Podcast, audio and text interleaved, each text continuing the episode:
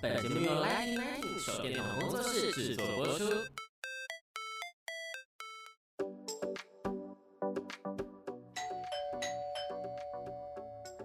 Hello，老师，准备好了吗？那就赶快来跟我们分享你想说的事吧。老师大声公。Hello，大家好，又到了星期一晚上的七点，我是奶迪，欢迎收听 Lighting Ninety。呃，我今天又要跟大家分享我的老师大声公。大家猜猜我今天会找哪一位老师来跟我谈话呢？这位老师是呃陪伴我很长很长的人生岁月的我的紫薇八字老师谢老师。老师好，你好，奶迪好，好棒！我们第一次这样讲话，通常都是我们拿着呃流年或拿着命盘，很忐忑的在跟老师讲说，老师你觉得？的我明年要怎么办？老师，我我我应不应该要换工作？老师，我我没有问他说应不应该要结婚呐、啊？当然这个没有问，但我觉得一定有人这么问，对不对？你有人说，老师，我今年适合结婚吗？我有红鸾心动吗？哦，这个这个话题是特别多的。我想 每一个现在少男少女呢，最爱了解就是我什么时候适合结婚。那我的对象这个适不适合我，就要来合一下彼此的那个八字啊、紫微盘啊这种。那这方面我也觉得是很有意思的，而且我也觉得。每一个人真的适合在结婚前稍微了解，从命盘的角度稍微去了解一下对方。啊，现在我有点后悔了，因为如果有收听我第零集首播的那个特别企划，那位刘老师呢，是我在法国就已经认识，基本上没有办法合盘的情况之下 已经结婚了。不过呢，有时候我们合归合呢，还是有很多东西是前世注定的哦。有时候我们讲前世今生。在姻缘上，其实这辈子我发现姻缘是我们来这一趟旅程最重要的课题。所以这个婚姻夫妻，你想结了婚，大概要相处三十年一。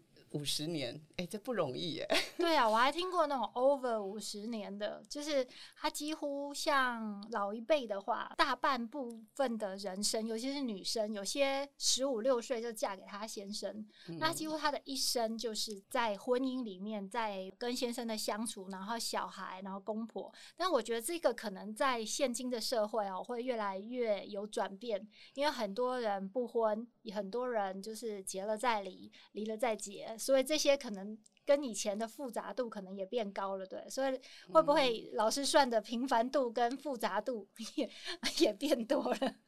不过这个随着时代哈，我们在任命的角度上，我们真的也要一直改变。像近这个十年来，我发现确实很多像现在二十几、三十几岁的年轻，其实他们条件也很好，他们收入也不错。可是我总觉得他们的智商也特别高，他们直接就想跳过婚姻这个苦难的人生路，他直接希望就是说不一定要去结婚，也可以让自己的人生过得很丰富。所以，我们有时候在现阶段在看这个时代的命运哈，我觉得。我们也会在做一些转换的，没有错。对，要跟得上时代，我不能够说呃，那个里面的资料，老师的 data 还是是从一而终的。我们我们可能我们聊太高兴，因为我要那再概 update 一下我跟老师之间哈，我们其实我是在。呃，应该是大学的时候就认识老师了。哦，对，老师那个时候应该对我没有印象，因为我只是普罗大众的一一位，就是去寻求。美的美女，我铁定记得啊。对，因为我那个时候呢，就是大学嘛，然后因为我是念外文系，我念法文，所以我们就要面临说要不要去。去念书，那因为其实呃，全家人只有一个人同意我去念书，那其他人是处于不知道或者是知道了会反对，所以在这样的状况，我就问我的闺蜜说：“诶，那我要怎么办？我不是要丢铜板呢，还是我要一意孤行？”那那时候我的闺蜜就告诉我：“哦，我妈妈还有我爸爸，凡事都会去问一位老师，我带你去。所以那个时候是二十出头的年轻两位女生就决定做了这件事。所以他我我到了那个前面，我说：“诶，是要带什么东西还是怎么样？”然后他就说：“我们算的是紫微斗数。”到那个时候就要敲门的前面，我才知道。所以我们可能其他的现在线上的听众可能也会想知道什么叫做紫微斗数。有人可能跟我当初的入门版大概是差不多。老师可以大概跟我们。我们简单的解释一下紫薇跟嗯后来连接的八字的这个关系嘛，就是什么是紫薇这样。好的，我在民国七十五年，我觉得在一个因缘聚会下，我认识一个老师，他就带领我进入了紫薇。紫薇斗数，它是利用星辰，还有配合十二个宫位，嗯、就是把举凡你人生所面对的所有课题面向，都会在这十二宫位。譬如你的父母宫、兄弟宫、夫妻宫、子女宫、事业宫、财帛，哈，还有你的身体，其实在这个紫微斗数十二宫里边都有呈现。再透过那个星辰，我们去分出这个星辰人事物之间产生不一样的它的磁场能量的面相，来配在你的十二宫位里。其实每一个人哈，这个星辰都一样，四化。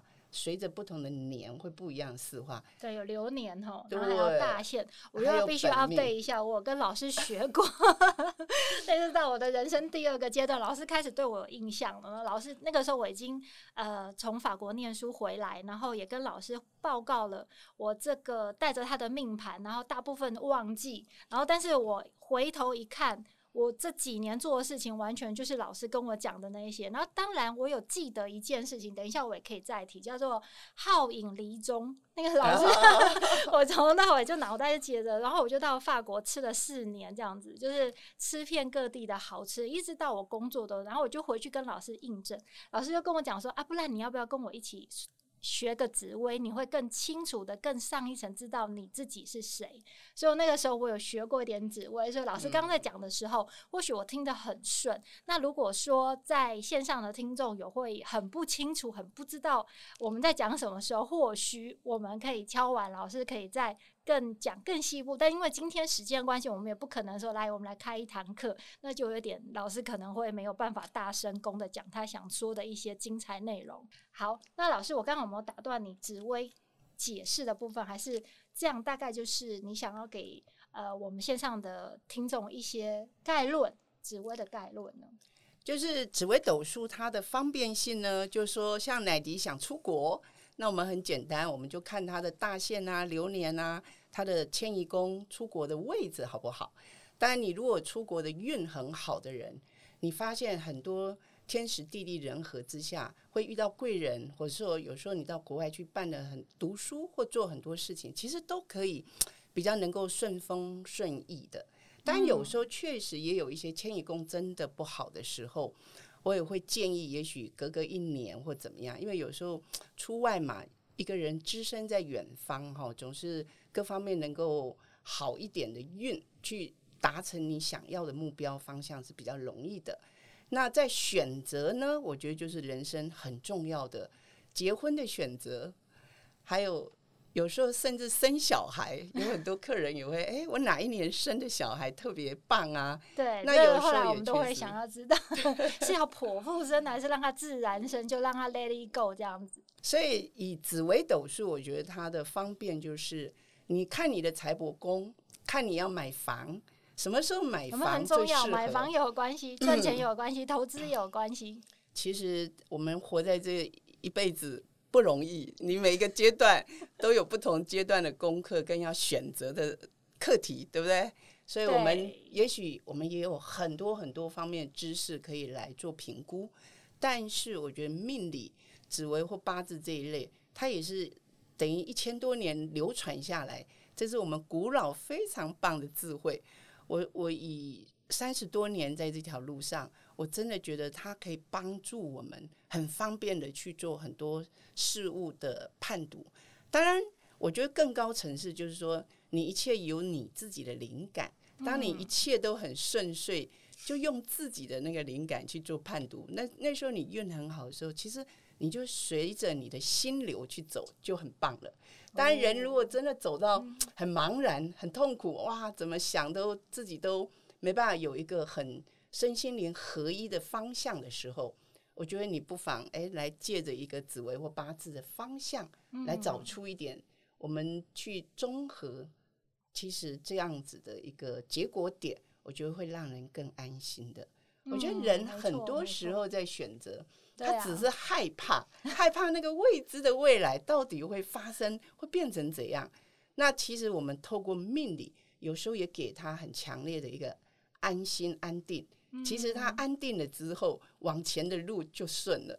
对，有一点就是加深我的信念，或者是呃，如果我们要讲说。我们知道了这件事，比如说知命，我知道现在有一个坎坷的这这几年要下去，至少我知道了这个命运，但我不用去愁苦，我就怎么样去面对它最。让我自己最能够度过这段时间，那之后就好了。人家讲说头过身就过了，那整个后面的一帆风顺，你就会很感激现在你在低潮你碰到的每一个养分跟每一个贵人，他可能给你一个眼神，他可能给你一个关怀，就帮你度过了。那如果你一直在那个时候怨天尤人，那就完了，那就只能够惨加惨，就是 minus 加在 minus 的感觉这样子。对，那你说的很棒，我跟你讲。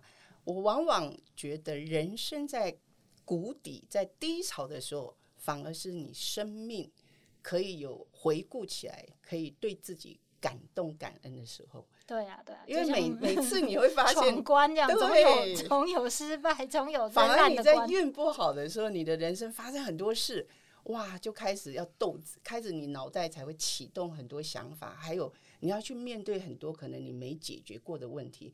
其实，在那种流年里，你走过之后，也许你呃终身难忘，甚至你会在那种流年突破自己的很多极限。所以有的时候我在面对不好运的，我常常跟客人、跟学生聊，我说，其实逆境呢，才是生命的一个提升，跟生命的一个再造了，就是说对自我的一个再改造。对，那顺风顺意的时候，其实每天都活得很开心，日子过得特别快。所以，我们人哈，有时候在高低起伏各有不同风貌。有时候在命理的角度，我们只要知道，比如说，哎，我今年的医院可能哪些地方有好有坏，之后我们就打开心去接受。全然啊，对，我全然接受，这就是我。对，当然，当你愿意臣服、接受，这就是你的人生课题跟命运的时候，哎，其实你就不怕。其实有时候把每一个过程都有乐趣的去感受，哈，去相处。我觉得这样走过之后，其实每一年，我觉得都会有一些不一样给自己的礼物啊。像像乃迪，我发现。他就是在这方面特别强的。对，老师每次打电话给我，问我说：“那你现在又在哪里？”第二问我说：“那你现在在做什么？” 然后我每次都很有自信的跟他一些新的答案，他就哦这样子，他就内心可能后面那个人又跳两格啊，奶迪现在怎么哎又到那里，然后又做了这一些好像他没有办法想象的事情。但我总觉得说，我就来这一辈子，我就尝试这一次，下辈子我不知道投胎成什么，想做这些事可能门都没有这样子，因为。可能就没有办法在这边去破这个关这样子。那老师刚刚其实我我本来要问你说，你有没有就是算到那种运气很不好，因为总是有，而而且常常来找你的应该是他有困难或有一些不如意的。那有没有人算完之后就整个暴怒或整个就是不愿意接受？然后你怎么样去引导他？还是说？怎么样发生后续呢？我回顾三十多年来，我在我的客人里，我其实我很感恩，上天派给我的客户都是非常优质的哈。嗯、那因为我都是没有做任何广告，都是一个介绍一个嘛。对。所以有的时候都是朋友带朋友，或者家人带家人。所以我发现来我这边的客人好像都是我的老师，每个人来不同阶段来，都会教我不同阶段的一些人生的一个不同理念哈。当然，我要分享的就是说，我曾经有呃几个客人，我发现他们处在一个也许忧郁的阶段，跟情绪非常低落的阶段。嗯，其实我们命理的角色哈，他不是要帮客人一定要算得特别准，而是你如何能够知道他这个阶段，他其实他心中只是要有一个希望，要有一盏灯，甚至要给他有一个力量。活下去的力量。就像我们这个节目嘛，拉挺 哦，对，要扣题啊、哦，我特别爱这样的感觉。如果我们能够让他在这一刹那来跟你有缘结这个一个小时，我们跟他谈心的时候，唤起让他看到自己，你值得怎么样，或者你的长处。你的自信点可以在哪里？其实就给他一个方向，让他有一个力量，再往前走之后，我觉得他这个关就走过了。我曾经有一个客户，我印象很深，他来的时候已经有忧郁症两年，关在家不敢出门。那他踏出已经很厉害了。对，我的我的一个学生就劝了他很久，后来把他带过来。那当然，学生事先跟我讲说：“老师，你要好好辅导。”但是不能讲太差，因为讲了他怕他的忧郁症更严重哈。当然我这样我心里就有数，我知道这种客户就是我们要给他一些方向信心的。那他来之后，我跟他聊得很开心，而且也给了他很多他人生未来的一个期许跟梦。当然我们有命理的依据，我也不是随便讲，一定要找到实质上他真正他的他的真正的才华能力。还有，我们帮他看到未来哪一年、哪一个未来的阶段有一些什么事可以发生，可以让你的生命有不同的改变。好像看到后面的我这样的感觉，对，因为我们只能够看这个平面这一百八十度哦，可能就是这样子让他看到，原来我不是我心中那个忧郁症的我。结果呢，他就听完之后，他有录音回去，他那一天谈的很开心，他脸色本来非常忧郁暗沉，结果哎后来。一一边聊一边笑，一边打开心情之后，哎，走的时候我看到了他的笑容，我真的就很开心。没有，就已经弹开来了。他终于看到，哎，自己是可以的哈。就他说他回去之后，每天晚上睡觉前就把那个录音打开来听。那我也很多客人常常说，他上班的时候把我跟他讲话的录音就这样一路开车听。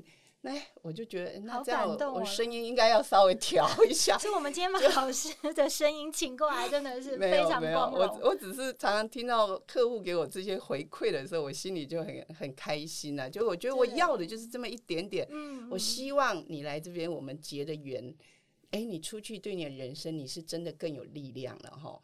那那个客人他就是每天听听听了一个多月之后。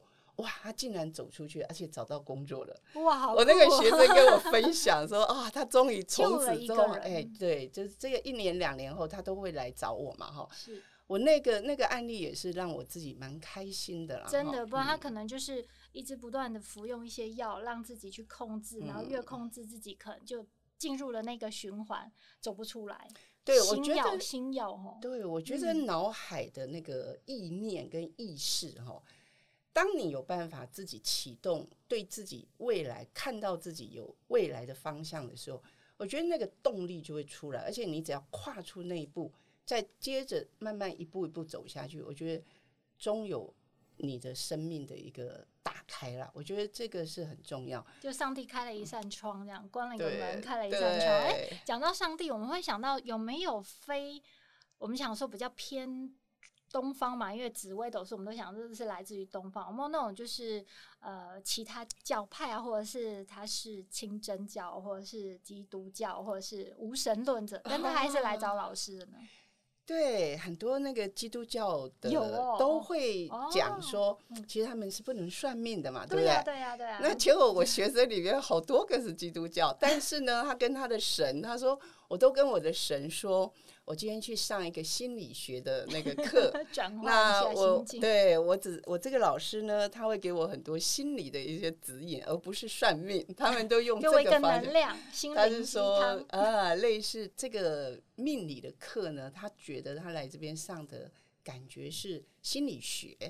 嗯、那其实这也是我很喜欢带出来的一个氛围，就是我们如何借助这个命理，让你看自己。让你去面对你跟别人，哎，我们之间也许你的婚姻宫不好，不好的问题在哪里？你透过我们命理的这个角度去反观我们内在，去调整我们的一些心态跟相处对待关系。哦，也许我们的对子女亲子的教育，哎，是不是我们有时候太凶啦，或者说我们的？那我不自己说没有没有，因为我有听过，就是 然后就是我们都觉得哦这样很凶，然后他说我这样对他是刚刚好，但是那个命宫看起来他就真的那个妈妈就是一个很严肃的妈妈，虎妈，对，对就是哦，对，在他的角度。他一定看到他这样做是对小孩是最好的。好的，我是对，对每一个人站在自己的角度看出去都是对的。嗯，但是呢，我们只是来到用命盘这个另外一个角度来看它，所以我常常跟客人就讲说，你就姑且把它当做我们从命理的方向去了解自己，好，嗯，这样的角度呢就稍微客观一点。跳出来看自己一下子，这样反而是科学，反而是比较客观，而不是先入为主的观念这样子。Yeah, 对。所以这个是就应该讲说各个。呃，自己的信仰其实是跟我们心里、跟我们自己要去了解自己、探讨自己的方方面面、面面观，其实是没有冲突的。然后我最近呢，就是呃，应我的朋友要求，我也有跟，就因为我最近又提升了自己，优化我开始上进阶版的那个紫薇，然后我们就会提供自己的命盘或者是亲朋好友命盘，然后就发现应接不暇，我已经排到很长很长，然后我有些说哦不好意思，只能先暂时婉拒，但有排上。的那个，因为我为什么会选他呢？是因为他是异卵双胞胎，而且时辰是没有有相差的哦，就等于是同年同月同日同时生的。那他跟他姐姐是是两个都是同同性别的，那他想要了解他自己的命盘，那那对我而言，我觉得我也很想要了解。那像这样子的话，就是我们刚刚有讨论一下，就是开始之前我们讨论，这样他的这世界上有这么多，比如说我们去医院看这么多的小小 baby 都是同一个时辰生出来，那他们的命跟他们的未来，老师觉得看出来他们的差别，还是他们还真的是差异差没有很多的呢？呃。我看过很多对双胞胎，就是男的双胞，女的哈。当然，你如果异卵，一男一女，那就没有差，因为紫微斗数它的大运会一个逆行，一个顺行嘛，哈，就会自然会有不同的方向，嗯、所以它命运当然就不同。但是呢，同样女性，同样男性，又同个年月日时，所以我们针对这个探讨，我在三十几年前，刚好我有一个。一个班的同学对这方面，我们就收集，尽量收集类似的同个年月日时生的啊，还有双胞胎的。好，那双胞胎这个部分呢，我从紫微斗数的角度，我是非常可以分得出来，因为你第一个生先出来的，譬如说老大姐姐啊，她就是用命宫来当她的命盘定位。对。可是，如果是妹妹，我们就会把它反过来用迁移宫对宫来定位。所以，她之后呢，所走的，不管你顺行大运或逆行大运，其实他们所走的人生的宫位就不同。那我还曾经遇过有一对双胞胎姐妹，呃，譬如他们在同时在民国八十五年，哎，他们那一年。一个离婚，一个结婚，你看那差异多大？反差超大。啊、呃，当然，我想那个离婚的应该也是很开心啊，因为他可能解脱了那个不愉快的婚姻的那个束缚。哦。那一个姐姐呢，那一年结婚结得很开心。嗯嗯。呃，我不晓得你有没有去统计过哈？很多双胞胎很奇特的，就是有一个婚姻很好，一个婚姻就不好。哦，这老师那一天在上什么话？你开始在脑袋在。找我的那个 data 有没有这样的状况哦？嗯，对啊，但我的双胞胎最近认识双胞胎年纪都还太小，所以我只能够把它放在我的心里，然后我们对照一下。对，这个可以好好去跟他们做一个呃，我们慢慢的追踪，好去体验他们的不同点。那我们来用紫薇来看，其实它的宫位确实会产生出很大的反差性。好，嗯，这个就很有趣，要。多一点时间才能讨论。那我想，我们这个如果再继续再聊下去，可能就是说，啊，老师，那下个月怎么样？那老师，那明天我应该穿什么衣服？所以这个可能会有无限延伸的主题。我想大家也都很想知道，老天跟爸爸妈妈给你的这个特殊的特质命盘，到底里面藏了什么玄机？那当然，我们也不排斥，可能我们会再深入讨论。那当然也是大家可以在下方留言，告诉我们你真人想要听的是什么，还有你的人生疑问或是什么话。我们会尽量在我们的可以回答范围之内，我们可以咨询老师，或者是我们可以呃有下一次再呃征求到老师的一个采采访时间，我们会争取。那老师他的联络方式呢，会在我们下面的连接上面会有老师的 LINE ID。那呃要考虑一下老师的那个回答呢，不会像我们平常这样，因为他有时候正在帮人家解答他的人生疑惑，所以大家要有耐心哦，或者是可以跟我们的粉丝互动，那我们也会呃尽量的帮你找到你的人生答案。好，谢谢大家，谢谢，下次空中见，谢谢，谢谢老师。